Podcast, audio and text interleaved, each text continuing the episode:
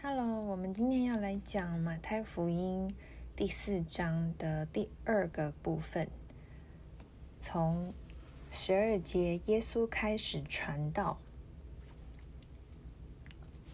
我念的是当代译本。耶稣听见约翰被捕入狱，就回到加利利。后来他离开拿撒勒去加百农住。加百农靠近湖边，在西布伦和拿佛他利地区。第十二节这里讲到，耶稣离开了他的家乡拿撒勒，到了他家乡以北三十公里的地方去，那个地方是加百农。那加百农就成为他在这整个加利利省的一个事工的基地。那他为什么要离开家乡呢？因为他要躲开拿撒勒人的强烈反对。那耶稣是不会在不欢迎他的地方待太久的。另外，他去到的地方加百农是一个繁盛的城市，他也可以更更快的向更多的人传讲天国的信息。那这个也应验了。旧约中以赛亚的预言说，弥赛亚将要照耀加利利的西布伦和拿佛他利地。好，我们回到第十四节，这就应验了以赛亚先知的话：西布伦、拿佛他利沿海一带及约东河、约旦河东。外族人居住的加利利亚，你们住在黑暗中的人看见了大光；活在死亡阴影下的人被光照亮了。从那时起，耶稣开始传道：“悔改吧，因为天国临近了。”那马太福音为什么一直引用旧约呢？啊，因为借着引用以赛亚书。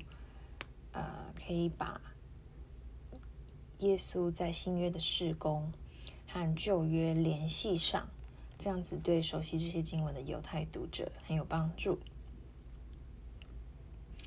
十七节讲到的天国指的是什么呢？就是上帝的国。马太用“天国”这两个字，是因为犹太人敬畏尊重上帝，不敢直呼他的名字。十七节，从那时起，耶稣开始传道：“悔改吧，因为天国临近了。”悔改指的是后悔吗？其实，耶稣这里说的悔改，就是施洗者约翰所说的悔改，代表着跟随耶稣，放弃自我中心和自我掌管的生活，转向耶稣基督。让他来掌管我们的生命。好，第十八节开始是耶稣呼召他的第一批门徒。耶稣沿着加利利湖边行走的时候，看见被称为彼得的西门和安德烈两兄弟正在撒网打鱼，他们是渔夫，其实就是。西门和 Simon 和安德烈 Andrew，但是西门的绰号又叫做彼得 Peter。加利利海其实是一个很大的湖，在耶稣的时代，那个湖的沿岸大约有三十个以打鱼为业的村镇，而加百农是其中最大的一个村。Peter 和 Andrew 那个时候应该已经认识了耶稣。耶稣呼召他们的时候，他们知道耶稣是什么人，也愿意跟随他。耶稣叫 Peter 和 Andrew 去放弃他们的捕鱼事业，成为（括号得人的渔夫），也就是去帮助别人认识上帝。耶稣将他们从有有钱财收益的行业中呼召出来，而去得属灵事业上的收益。就如同我们每一个人都要参与得人灵魂的施工。如果我们遵行基督的教导，与人分享福音，就像渔夫用网把鱼拉到船上一样，使身边的人归向基督。我们是引领人走向生命，而不是像渔夫一样。把鱼拉到船上后，就让他们鱼就得死了。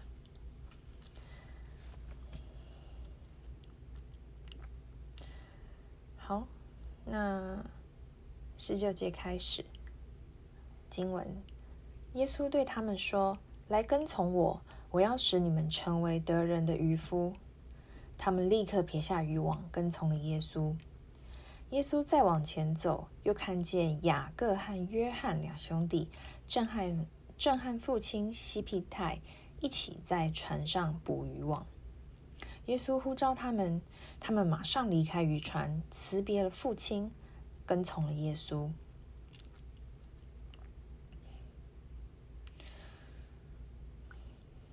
雅各和他的兄弟约翰，还有彼得啊、安德烈，是耶稣第一批呼召成为的门徒。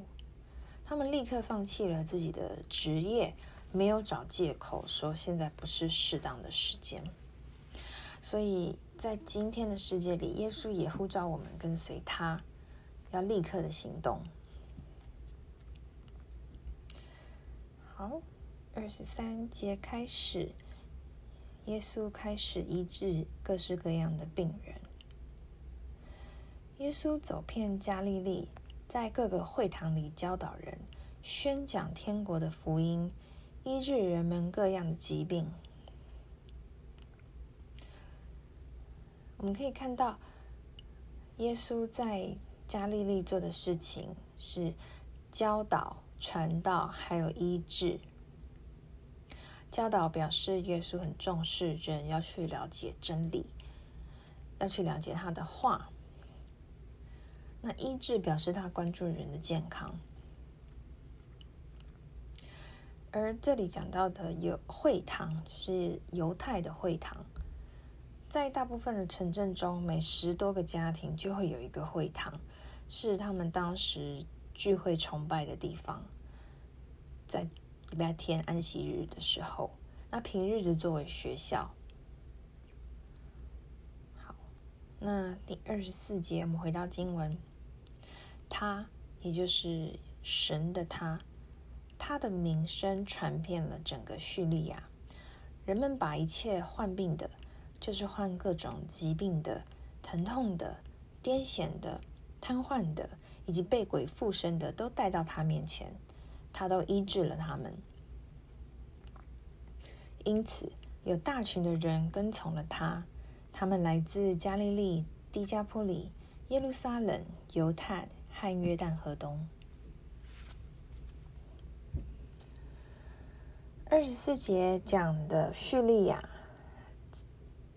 其实仅仅指的是加利利北部的地区，或者是指整个叙利亚省。许多人，许多的人来到耶稣面前，他们不仅来自加利利，还一些比较近的地方，甚至来自遥远的。耶路撒冷和犹大，因为耶稣的名声传传遍了叙利亚，在犹太民族中，还有在邻近的民族中也传扬。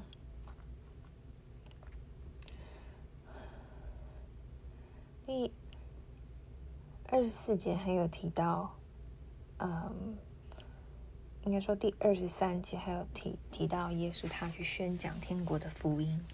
那福音到底是什么呢？福音就是天国已经来临了，上帝与我们同在，他关爱关爱我们。基督不单能够医治我们肉体的疾病，也能医治我们属灵上、心灵上的疾病。没有一样罪恶或者是问题是太大，以致神不能解决的；也没有一种罪恶或问题是太小。然后神不会去处理的。耶稣所说的话就是福音，因为他的话会带给我们自由，还有内心的平安。